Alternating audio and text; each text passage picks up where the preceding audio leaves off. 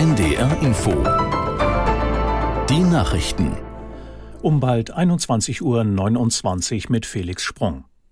US-Präsident Biden hat die Republikaner aufgerufen, die Ukraine nicht im Stich zu lassen. Er sagte, die Militärhilfe dürfe unter keinen Umständen unterbrochen werden. Hintergrund ist der Streit um den US-Haushalt. Aus Washington Katrin Brandt. Gestern Abend hatte der Kongress auf den letzten Drücker und mit Mühe einen drohenden Stillstand der Regierungsarbeit abgewendet. Allerdings enthält der Haushalt keine weiteren finanziellen Hilfen für die Ukraine. US-Medien berichten allerdings, dass sich die Führungsspitzen von Demokraten und Republikanern bereits darauf geeinigt hätten, bald weitere Hilfen zu verabschieden. Präsident Biden bestätigte das indirekt. Seit Kriegsbeginn wurden mehr als 40 Milliarden US-Dollar an Militärhilfe bewilligt. Allerdings gibt es bei den Republikanern eine lautstarke Gruppe, die fordert, das Geld lieber zu Hause einzusetzen. Zwei Wochen vor der Parlamentswahl hat es in Polen wieder Massenproteste gegen die rechtsnationalistische Regierung gegeben. In Warschau gingen nach offiziellen Angaben etwa eine Million Menschen auf die Straße. Oppositionsführer Tusk hatte zu einem Marsch der Millionen Herzen aufgerufen. An der Demonstration nahmen auch zahlreiche Prominente teil, wie der ehemalige polnische Präsident und Friedensnobelpreisträger Wałęsa. Die verbotene kurdische Arbeiterpartei PKK ist einem Bericht zufolge Drahtzieherin des Bombenanschlags in der türkischen Hauptstadt Ankara. Das Attentat sei eine Reaktion auf das Vorgehen der Türkei in kurdischen Gebieten gewesen, zitierte die Nachrichtenagentur ANF einen Bericht der Terrororganisation. Aus der NDR Nachrichtenredaktion Petra Mittermeier. Nur wenige Stunden nach dem Angriff trat das türkische Parlament wie geplant zu seiner ersten Sitzung nach der Sommerpause zusammen. Präsident Erdogan nannte die Attacke in seiner Eröffnungsrede ein letztes Zucken des Terrors. Die Schurken hätten ihre Ziele nicht erreicht und würden sie auch niemals erreichen. Beobachter halten einen Zusammenhang mit der geplanten Abstimmung im Parlament über den NATO-Beitritt Schwedens für möglich.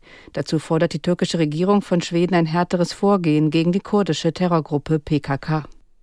Fast zwei Wochen nach dem Angriff Aserbaidschans auf die Kaukasusregion Bergkarabach ist eine UN-Mission in dem Gebiet eingetroffen. Wie ein Sprecher des aserbaidschanischen Präsidenten sagte, wollen die Vereinten Nationen den humanitären Bedarf einschätzen. Es handelt sich um die erste UN-Mission für Bergkarabach seit mehr als 30 Jahren. Allerdings haben inzwischen nahezu alle der geschätzt 120.000 armenischen Einwohner die Region in Richtung Armenien verlassen. Bergkarabach gehört völkerrechtlich zu Aserbaidschan, dort lebten aber bisher überwiegend ethnische Armenier. Das Wetter in Norddeutschland. In der Nacht im Nordosten noch etwas regnerisch, sonst trocken 17 bis 10 Grad. Morgen nach Nebel wechselhaft mit Aufheiterungen. Im Norden sind Schauer möglich 19 bis 25 Grad.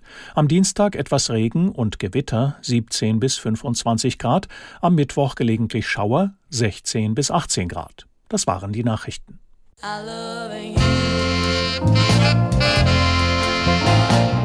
Aretha Franklin, das ist das Thema heute bei Abendpop Musik Talk mit Peter Orban.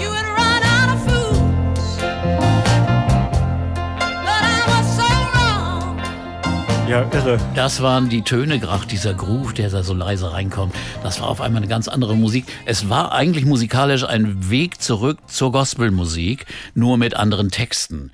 Dieses Lied hatte ein gewisser Ronnie Shannon geschrieben, den äh, Ted White getroffen hatte, der Ehemann von Aretha, und äh, der hat dann einfach Songs geschrieben.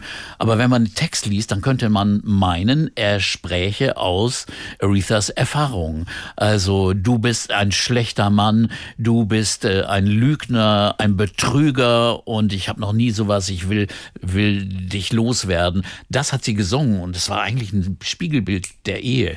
Denn das war damals schon Anfang, der Anfang ihrer Ehekrise und die ging auch bald zu Ende, die Ehe.